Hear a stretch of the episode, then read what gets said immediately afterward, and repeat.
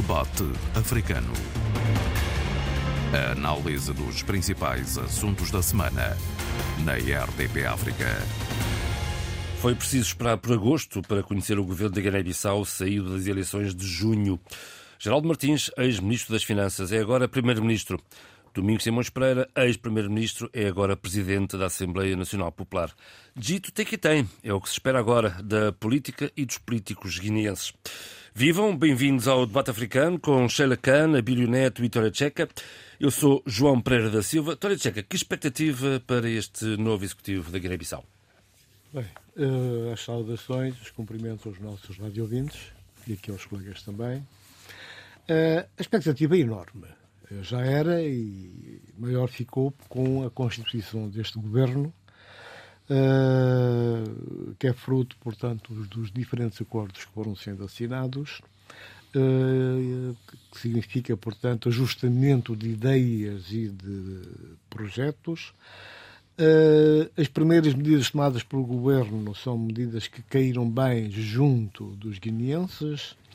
Uh, a questão do arroz era fundamental e ainda bem que o governo conseguiu, em tempo recorde, uh, resolver, pelo menos dar indicações, estar atento a esses problemas que afligem as populações, já que o arroz é o principal elemento da dieta alimentar na Guiné-Bissau.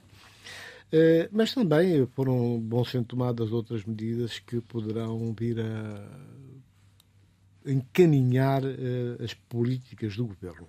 Um governo que a sua Constituição não agradou a toda a gente, eu refiro-me toda a gente, não só, portanto, aos membros do, da Terra Ranca, do PAGC, mas, inclusive, a opinião pública ficou, foi um bocado surpreendida pela Constituição de, desses do governo. Vamos continuar? Já, já desligamos o telefone. Coisa medonha. Estamos a falar do governo e das expectativas criadas à volta do executivo e de alguns nomes que não caíram bem eh, em toda a gente. Quais, por exemplo? É, nomes que, que, que, surgiram, de uma forma geral, eh, eu não gostaria até de enumerar, de mencionar eh, os nomes um a um, mas há um conjunto de políticos que, que não seriam, se calhar, eh, aqueles que estavam na expectativa da maioria das pessoas, portanto, ávidas de uma mudança séria e consequente. É evidente que, a nível da, da, da chefia do governo, não haverá grandes contestações, houve alguma surpresa, sem dúvidas.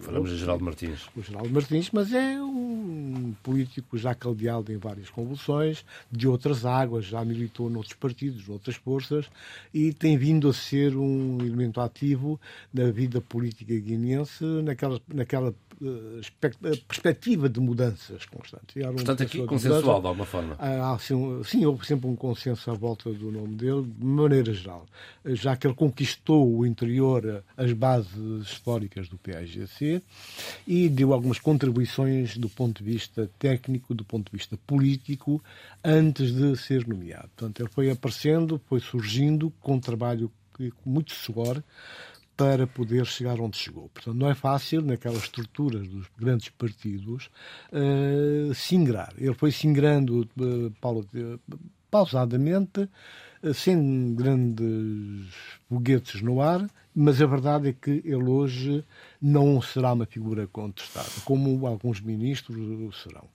Esperemos que, depois, na prática, que nos contradigam e que o, o, trabalho em si, as metas forem sendo atingidas, a resolução de uma série de problemas que o país tem. O país tem problemas enormes na área económica, financeira, na área social, a questão da saúde, das escolas que não funcionam, eh, as estradas estão intransitáveis, agora com as chuvas não há hipótese de ligação de Bissau com o resto do país, as estradas do norte estão impraticáveis, do sul sempre foram, vão continuar.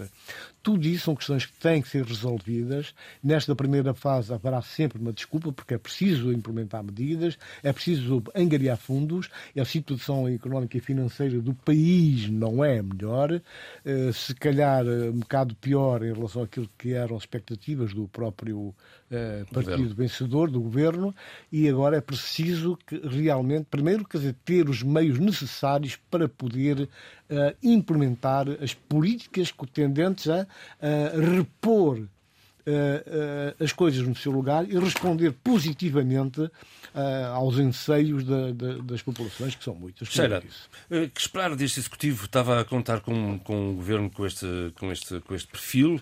Ou, ou, ou, que expectativa é que tem? Eu estava a ouvir. Bom, antes de mais nada, bom dia uhum. a todos, e nomeadamente aos nossos ouvintes. E se o João Pereira me permitir, uh, agradecer aos nossos ouvintes de ontem, na hora do ouvinte, uh, dedicado ao dia 7 de setembro, que é um dia importantíssimo para nós moçambicanos e não só, e que tive uma, a maior alegria e emoção de ouvir os nossos ouvintes sobre o dia 7 de setembro, o dia da vitória em Moçambique. Passando à sua pergunta, uma das questões uh, que a mim me emocionou e pegando nas últimas palavras do Tony Checa, ao nível da responsabilidade social deste novo governo, com os seus ministérios e secretarias, foi sem dúvida, a retoma das emissões da Rádio Capital FM. Acho que isso foi importantíssimo, porque isso faz parte, uh, e vamos retomar aqui um tema que, que nos diz respeito a todos nós e que é do nosso interesse, de como a cidadania foi tão insultada, massacrada, castigada no ano 2022. Relembrando que, a par da, do cancelamento da, da, da Rádio Capital FM, outras rádios comunitárias Uh, vejo aqui um número de 79 rádios comunitárias que foram encerradas e, portanto, eu penso que apesar de existir uh, e ouvi as palavras e as reflexões da ativista social Adama Baldé, que eu penso que o Tony Checa deve conhecer, uhum. ela falava de que tem algum uh, ceticismo e alguma desconfiança da funcionalidade deste governo.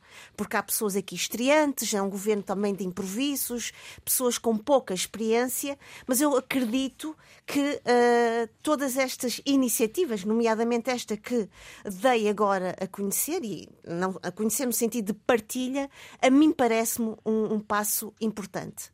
Agora eu queria realçar algo uh, que ouvi ontem e fui ouvindo esta manhã.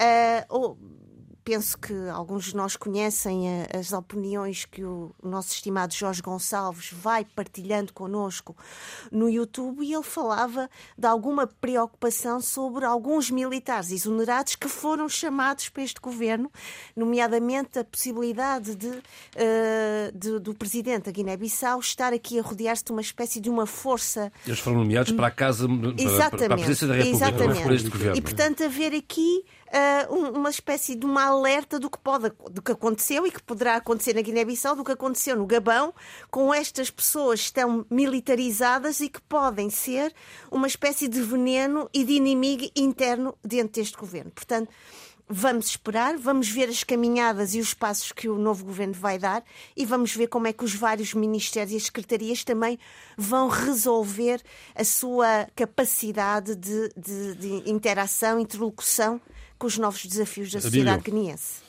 Bem, eh, três notas muito breves, eh, mas antes disso, enfim, dar aqui um alô aos nossos ouvintes, depois das saudades das férias, eh, mas três notas muito, muito, muito breves sobre o novo governo da Guiné-Bissau.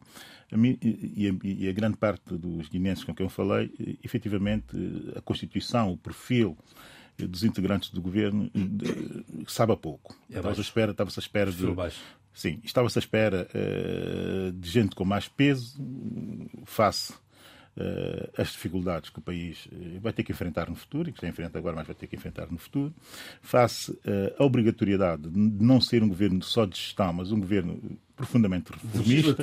Reformista, é de legislatura, reformista, portanto.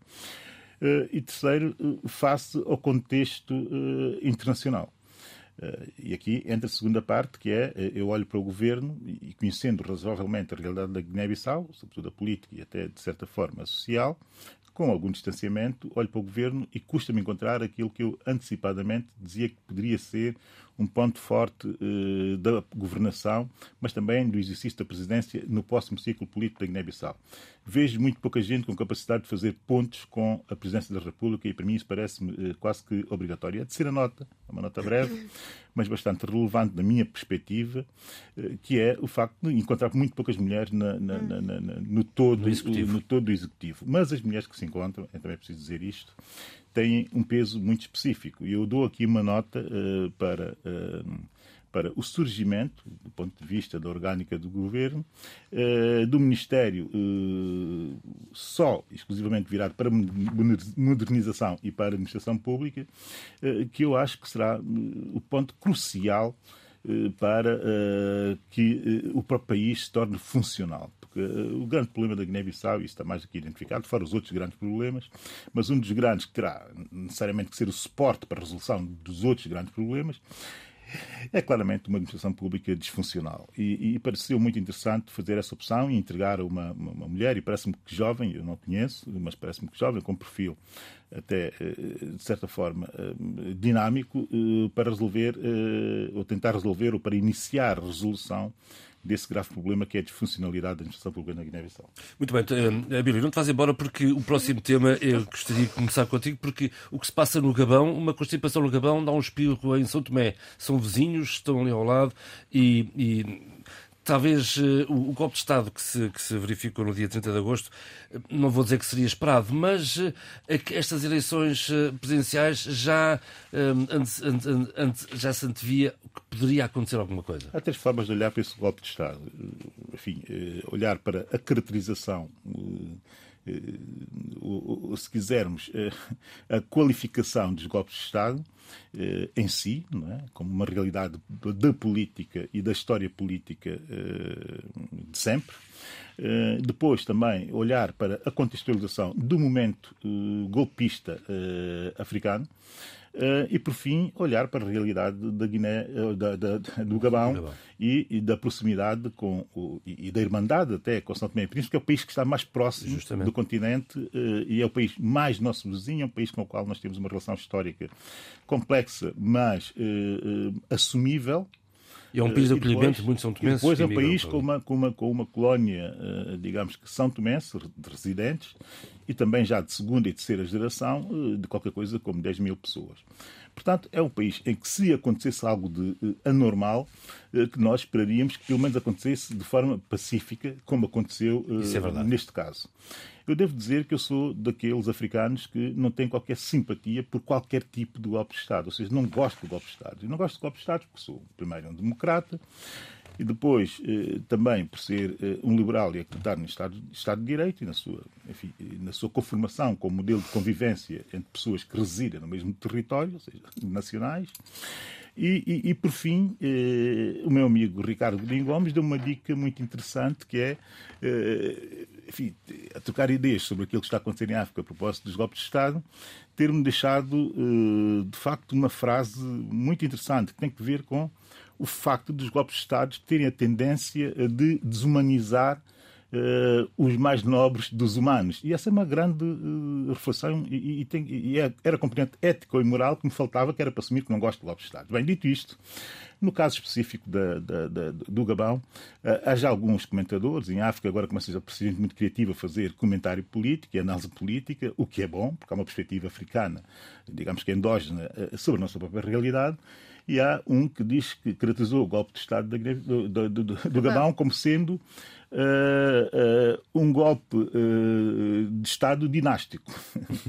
um golpe de Estado dinástico que ele caracteriza como um golpe de Estado fundamentalmente que na mesma família se substitui aquele que vinha exercendo o poder de forma inconstitucional. Ouvido, sim, porque Bongo é filho do anterior presidente. Mas, mas Bongo é filho do anterior presidente e o atual, Ai, e o é? atual, e o atual, e o personagem que assume o poder agora como presidente eh, eh, era agora pessoal, o, republicana. O, o, republicana dele, mas também é familiar e é familiar próximo como Mas há aqui, uma, há, há aqui uma nuance relativamente aos golpes de Estado que temos assistido em África. Aqui não há mão de mercenários da Wagner, aparentemente, como aconteceu no Não, essa é outra questão da caracterização dos golpes de Estado dos africanos, aos golpes de Estado. E, e dizia um analista com, muito, com grande profundidade, enfim, no jornal uh, senegalês, que eu gosto muito de ler, o CN Plus, que uh, também estamos perante os chamados golpes de Estado geopolíticos em África, como foi o caso do Níger, que Exato, difere substancialmente, Burkina, etc. que difere, é que difere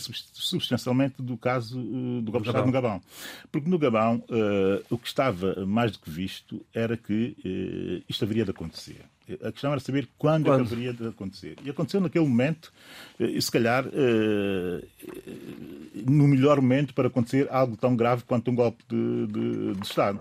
Porque é um momento de transição constitucional do poder, é o momento em que um poder termina efetivamente e vai ter que começar um outro poder, é o momento em que quem dá o golpe sabe perfeitamente bem que tem que repor a ordem constitucional e depois é o momento em que se espera que, eh, digamos que as instituições continuem efetivamente a funcionar porque elas existem, a própria Constituição admite o seu, a prorrogação dos seus mandatos. Portanto, eh, melhor não podia ter sido dentro daquilo que é o pior de um golpe, de um golpe do, do Estado. Para dizer também, a propósito do Gabão, e termino muito rapidamente, que a grande diferença da geopolítica e do golpe dinástico, enfim, fazendo aqui essa, essa caracterização e encontrar, tentando encontrar similitudes e, e, e diferenças eh, profundas, eh, eu não gosto muito de falar de geopolítica, como, sabe, como, como é sabido, e não gosto muito de, de, de, de, a partir da geopolítica, projetar as minhas análises e muito menos os meus comentários, mas devo dizer eh, o seguinte: há uma coisa que me chamou muita atenção no golpe de Estado do Níger e, e que foi muito diferente daquilo que aconteceu no golpe de Estado no Gabão. Eh, no Gabão, eh, quando, antes de saírem os resultados eleitorais, houve a preocupação do poder do momento de cortar as emissões uh, internacionais, sobretudo internet das rádios, da, e internet, sobretudo das rádios francesas. Ou seja, ao contrário do que se tentou uh, fazer no Níger, que era tentar manter o máximo possível a comunicação francesa para desapoiar o, o, golpe de Estado. E aqui, no caso da, da do, do, Gabão, era o poder ele próprio sentir-se pressionado por aquilo que vinha sendo dito tanto na TV 5 como na, na, na France 24, uhum. uh, e, e, e, isso também nota de algumas leituras que temos que fazer a propósito da França Free. Se houver tempo, eu, eu, eu avanço com algumas ideias uh, e, e, para deixar também que os meus colegas falem é? e, comuniquem. Bom, as suas. Eu penso que estes golpes de Estado são oito golpes de Estado que aconteceram na África em menos de um ano. É preciso ter isso em conta. E isto tem muito a ver, há fatores internos e externos. Os fatores internos têm a ver com as monarquias. Exatamente. Tem a ver. Só os, os bongos, eu conheci o pai, que na altura que ainda era o Albert Bernard Bongo, depois passou a ser Alhaji Omar Bongo, por conveniência própria, autenticidade. Uh, são 50 anos. 50 anos no poder. Só o Alhaji esteve 45 anos, salvo erro. Depois veio o filho que tomou lugar e que agora ia ser declarado vencedor das eleições.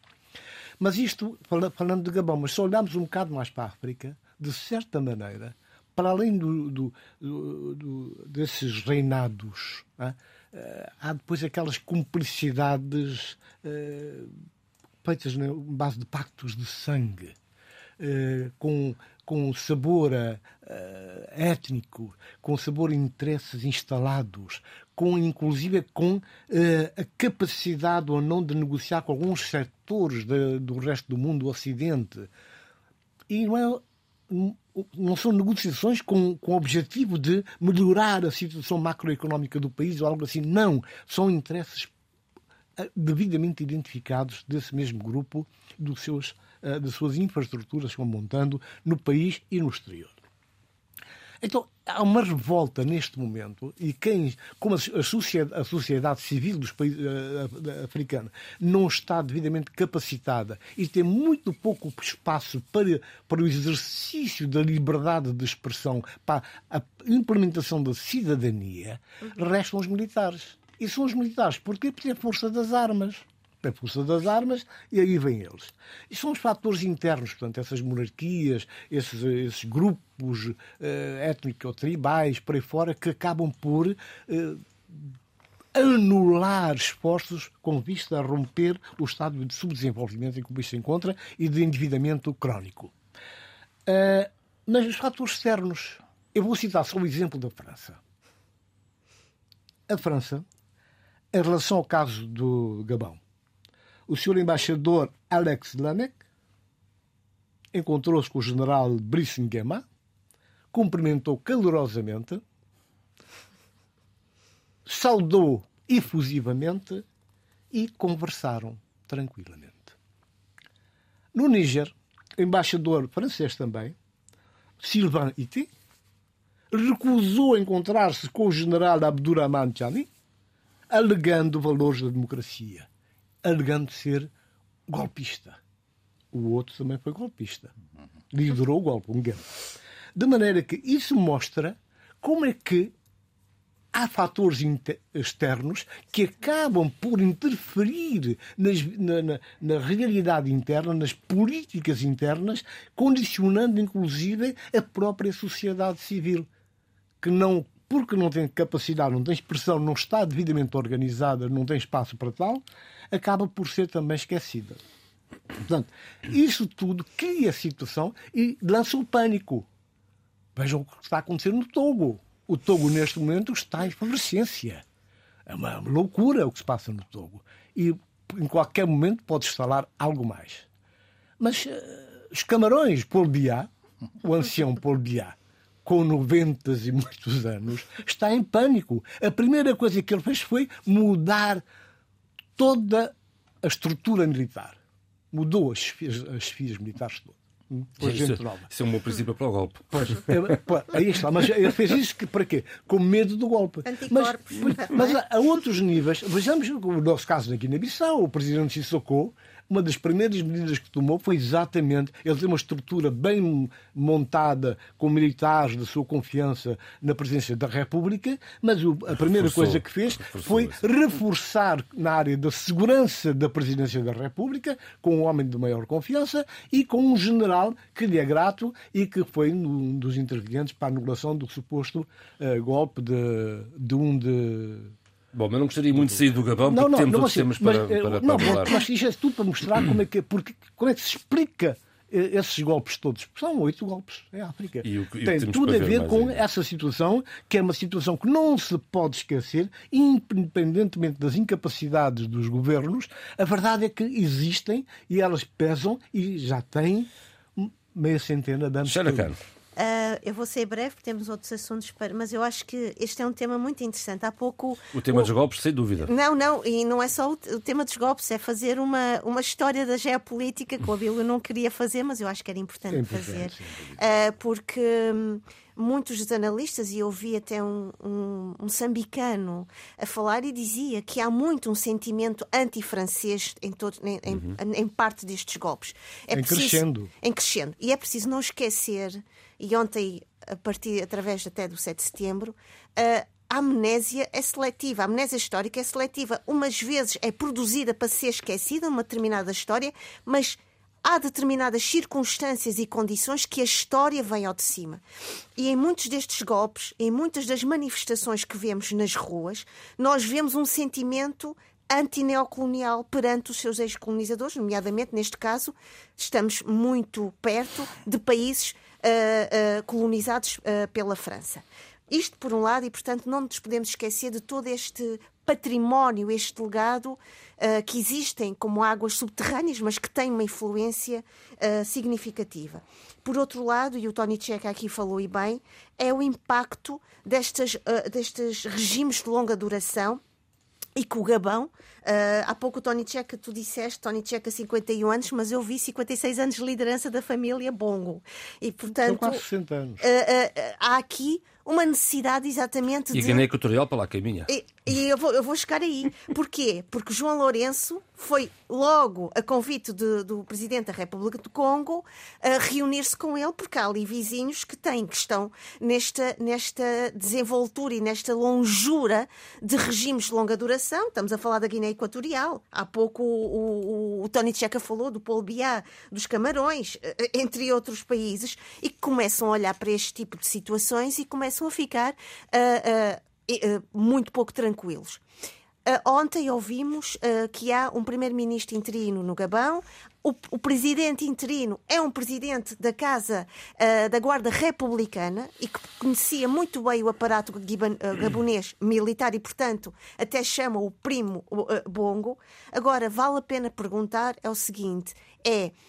Vai haver eleições quando? Há uma vontade de um referendo para, altera para a alteração da Constituição há uma mudança. O que é que agora os militares vão fazer com essa mudança? Que tipo de poderes e que tipo de novas perspectivas e desafios é que vão oferecer a esta cidadania que também se colocou ao lado destes militares para este golpe? E, portanto, quando nós olhamos para estes golpes, é preciso também perguntar aos golpistas o que é que vocês vão trazer de novo e o que é que esse novo vai contribuir para a cidadania, para uma melhor articulação mas, da sociedade. perguntar quando é que vocês vão embora. Para, uh, entregar o poder sim, mas civil. neste primeiro momento é preciso claro. e também, logicamente, fazer perguntas que é que tipo de medidas e de ações vão fazer para melhorar as condições de vida destas sociedades, porque são sociedades altamente prejudicadas por estes regimes, de altos níveis de, de, de pobreza, uma fraca participação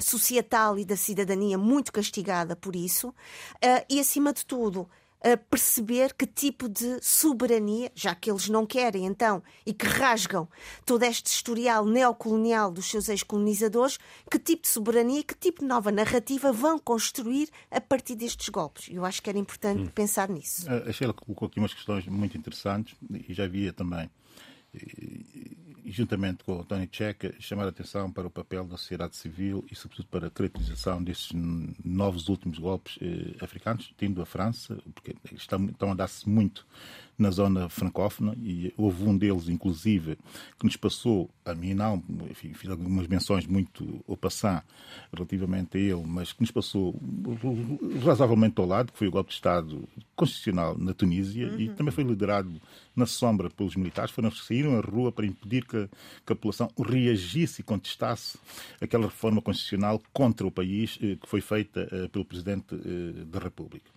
Mas em todos esses golpes militares que estão a ser dados uh, ultimamente uh, em África, nos últimos 10 anos, tivemos 17, uh, 16 golpes de Estado. Essa nova geração de golpes de Estado tem uma coisa, tem três ou quatro coisas em comum. Eh, e depois eh, tem um grande apoio das elites africanas eh, e parecem eles próprios muito populares, não é? Conseguem meter muita gente na rua e conseguem a partir e daí jovens, e conseguem, e, e conseguem a partir daí tentar legitimar-se como projetando a ideia de que efetivamente estão a tentar repor alguma coisa no lugar e têm, naturalmente, a legitimidade também de uma certa glorificação de uh, combate contra uh, o, neocolonialismo, que dá essa, esse, esse plus de legitimidade, enfim, uhum. retórica, como é evidente, uhum. e depois tem uma outra coisa que é muito mais complicado e que, não, e, que alguns analistas africanos começam a ver, sobretudo aqueles que, distanciam-se da questão geopolítica para concentrar-se efetivamente na questão africana, que é o seguinte, eh, no Burkina Faso, no Mali, no Sudão, eh, no Níger, no próprio Níger, e inclusivamente no Gabão, eh, a sociedade civil, ou seja, a população, saiu à rua para pedir, para os... pedir. Não, não, não. Antes de acontecer hum. o, o, o, os golpes. Porque esses golpes têm uh, o perfil de serem contra-golpes. É preciso entender isso dessa forma. No Sudão, a população derruba um regime corrupto e, e, e completamente uh, destruído. Não é? É a população que sai à rua e o faz. Corrupto e sanguinário. E a seguir, e também. E a seguir, o que é que acontece? Há um contragolpe, que é um contragolpe militar, e, e estamos a assistir agora a uma guerra uh, civil. No Mali a situação não foi diferente. Eles tiraram um PKK, foi a população que reagiu contra aquele regime quando ele tentou prolongar o seu mandato e, e nessa altura conseguem tirá-lo e lá vem outra vez o contragolpe uh, militar. No Níger não é diferente. O presidente Muhammad antes de sair, também tentou prolongar o mandato, a população pressiona no sentido da democratização, existe a democratização e é um golpe militar eh, e tal. Depois aqui esse perfil.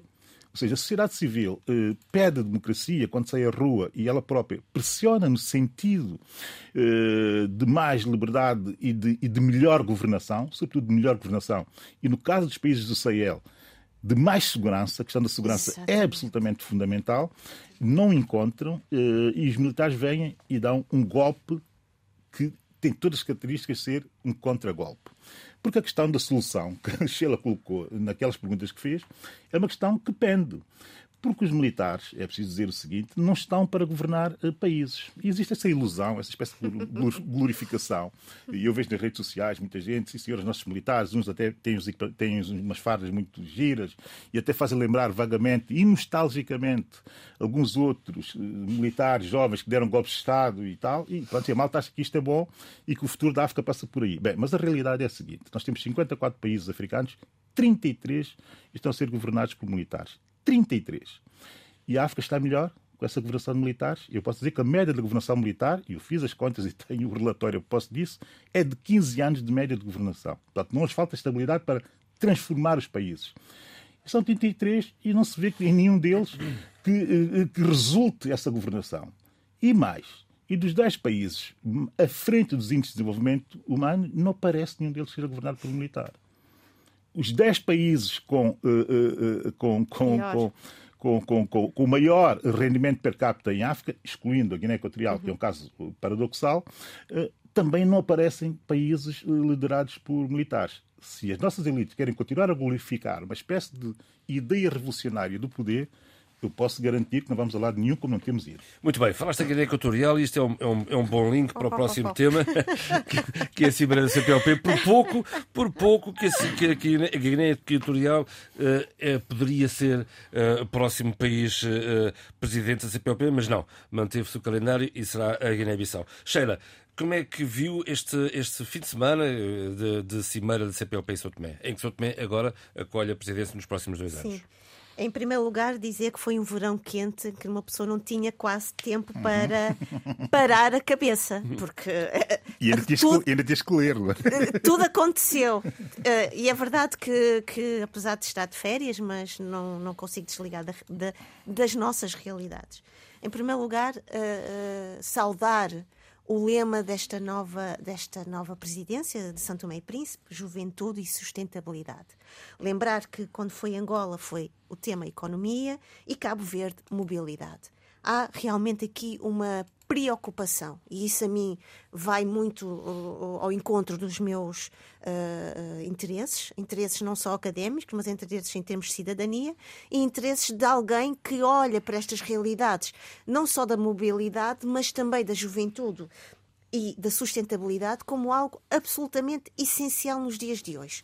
E eu queria chamar aqui a atenção para a ideia, e, Lula da Silva, e, e, e realçar, é importante, o retorno, o regresso do Brasil à CPLP, isso é importante dizer, com muita força, porque Bolsonaro foi aquela coisa que a gente, eu não consigo dizer disparates e asneiras porque apetece, mas não, não. E Dilma Rousseff também não foi tão ativo e, portanto... Apesar do atraso da chegada de Lula da Silva pronto, baralhou as contas todas mas, assim Mas pronto, esteve lá, esteve lá, uh, esteve lá, a, a caminho vindo de, de Angola, uh, feito já com os protocolos assinados com os angolanos, uh, esteve lá de, uh, com uh, e trouxe e propôs a ideia da língua portuguesa como língua oficial da ONU. Uh, parece pareceu-me importante outra vez, outra vez e história. acho que é importante mas pareceu-me importante aqui uh, uh, o, o, papel e ouvi fui ouvindo muito também as palavras de uh, Marcelo Rebelo de Sousa e António Costa, principalmente António Costa, que propõe aqui maior cooperação académica, uma maior uhum. formação entre os jovens dos vários países de, desta comunidade. Ele até uh, uh, uh, batizou este programa de cooperação académica e de, de, formação como Frátia. E aqui eu não podia deixar de pensar e de lembrar, e penso que o próprio António Costa, ministro português, falou da música de, de Caetano Veloso, Língua, e os nossos ouvintes quiserem contextualizar isto que eu estou a dizer, é só irem ouvir esta música e está lá tudo acho cada vez mais importante uh, aproximar os nossos países a partir da formação, a partir da educação e, acima de tudo, a partir de uma educação que não crie desigualdades, que não crie uh, uh, dissabores até e até inseguranças. Porquê é que eu estou a dizer isto? Porque muitos nossos uh, jovens que, que, querem uma boa formação e, e, a sustentabilidade dos nossos países. Basta ver o que se está a passar em muitos dos nossos países, que a educação manca, a educação fraudulenta, a educação mal amanhada faz com que os nossos jovens tragam uma formação extremamente debilitada. E isto, na sua vida adulta, e não, não, não preciso de ser académica para perceber isso, e estudos vêm dizendo, na sua vida adulta são pessoas com uma enorme insegurança. Não ao nível laboral, mas também ao nível social e até ao nível pessoal. E, portanto, estas propostas de formação, de uma maior formação académica e de um plano que seja equiparado ao programa Erasmus, eu acho extremamente importante. Assim os vistos de mobilidade Agora, permitam. exatamente. Exa Ora, eu ia chegar lá. Mas... A questão é que a cidadania e esta ideia de CPLP tem que ser algo que as pessoas sintam no seu âmago. Eu, quando estive em Inglaterra e quando estava a preparar. Uh, uh, desculpe, no Reino Unido, e quando estava a preparar este nosso debate africano, uma coisa que eu senti quando estudo, nos anos em que vivi no Reino Unido foi os ingleses e os não ingleses tinham um sentimento muito claro e muito uh, uh, perceptual e, e, e, e, de pele relativamente à sua ligação com a Commonwealth. Estivesse onde estivessem, havia este sentimento Commonwealth. Podiam ser outro, de outros países, mas havia a Commonwealth. E eu penso que a CPLP tem de elevar-se para esse patamar transnacional de identidade cultural, mas também comunitário e que traga para as pessoas essa mobilidade, mas que essa mobilidade seja efetiva e que uma cidadania que não assusta aos, vozes, aos vários a CPLP governos. tem 25 anos e a Commonwealth tem 70 e tal. Mas, uh, João Pereira, deixe-me só dizer uma coisa. Aqui, o tempo é importante, logicamente, tem a ver com maturidade. Mas a audácia uh, e, a, e, a, clarividência precisa de ser aqui também posta em, em, em ação. E se os países querem sustentabilidade, querem formação, querem uma juventude. E quero lembrar aqui uma coisa muito importante e acabo já. Uh, Marcelo Rebelo de Souza disse uma coisa altamente importante. A CPLP não pode ser uma relíquia. A CPLP tem que ser, tem que fazer, tem que ser jovem, tem que ter quadros jovens. E esses quadros têm que ser bem formados, porque senão vamos ser uma espécie de animal histórico parado uh, no tempo. E, portanto, este novo sangue, bem formado, educado, com melhor clarividência, é uma ajuda profunda, imensa para a CPLP. Sem mobilidade não vamos lá. Tony Checa. Muito bem, Sheila. Acho que tocaste com o dedo na ferida. É, uma, é a minha ferida. A nossa ferida. a nossa ferida. A nossa ferida, a chaga que é a CPLP. Realmente, quer dizer, para além dos discursos floreados, alguns interessantes, a beijar algo poético, uma poesia não muito boa, mas pronto. A beijar algo poético. A verdade é que, em termos de consistência, em termos de conteúdos, mas sobretudo à la longue, os impactos que têm algumas das questões que são discutidas e aprovadas nas reuniões da, da CPLP acabam por defraudar a opinião pública, acabam por colocar as populações, as sociedades, os países que fazem parte da CPLP muito longe desta situação. Uh, o primeiro-ministro, o presidente de Santo Tomé e Príncipe, disse que é preciso ter mais ambições para alcançar a mobilidade no seio da CPLP. A verdade é que a questão da juventude e sustentabilidade, que é a proposta de Santo Tomé para este, esta sua gerência, uh, acaba de encontrar um vazio, porque tudo o que se tem feito em nada coloca a CPLP no centro nevrálgico daquilo que são os anseios e os objetivos para que foi criado. Uhum. Portanto, esta é que é a realidade. Está de costas voltadas. Por isso é que há uma opinião generalizada nos nossos países do que a CPLP é um clube de amigos políticos, é um clube de chefes de governo, de presidentes. As coisas não acontecem. A CPLP tampouco foi capaz de criar vínculos funcionais com as organizações eh, dos países que fazem parte da organização muito menos então porque pensar em termos da CPLP, se posicionar em termos de poder ser o interlocutor do G20, ser uh, interlocutor das organizações francófonas, inglesas, africanas, da, da América Latina. Quer dizer, nada disto acontece. É zero rigorosamente zero. O próprio chefe de Estado de Angola, que agora terminou, portanto, a sua gerência, reconheceu que a expectativa criada com a questão da mobilidade foi um flop. O plebiscito não funcionou, não deu nada. Caiu no vazio. Quer dizer, isto tudo cria descrença. E as pessoas estão cansadas e há, há dinheiro que se gasta com essas movimentações da CPLP, com as cimeiras, com os encontros. É preciso que essas disponibilidades financeiras sejam aplicadas em questões concretas que tenham a ver com as pessoas. A CPLP não pode ser CPLP clube de políticos, tem que ser uma CPLP virada para as pessoas, virada para a sociedade civil, virada para o encontro dos povos dos nossos países, para melhor se conhecerem. Porque eu digo sempre, nós só podemos, de facto, eh, falar abertamente, falar com o coração na mão, com, com, com, com, o que nós conhecemos, com as pessoas que nós, conhecemos, com quem lidamos. E há afinidades históricas, culturais, que têm que ser exploradas e capitalizadas. A CPLP, diga-se é bom da verdade, doa quem doer, não tem conseguido então, fazer como é, isso. Como é que se pode fazer? O que é que se pode fazer para mudar a situação? O que se pode fazer é exatamente fazer uma, criar uma organização que seja menos burocrática, menos fechada no seu gabinete e que se abra as portas para as cimeiras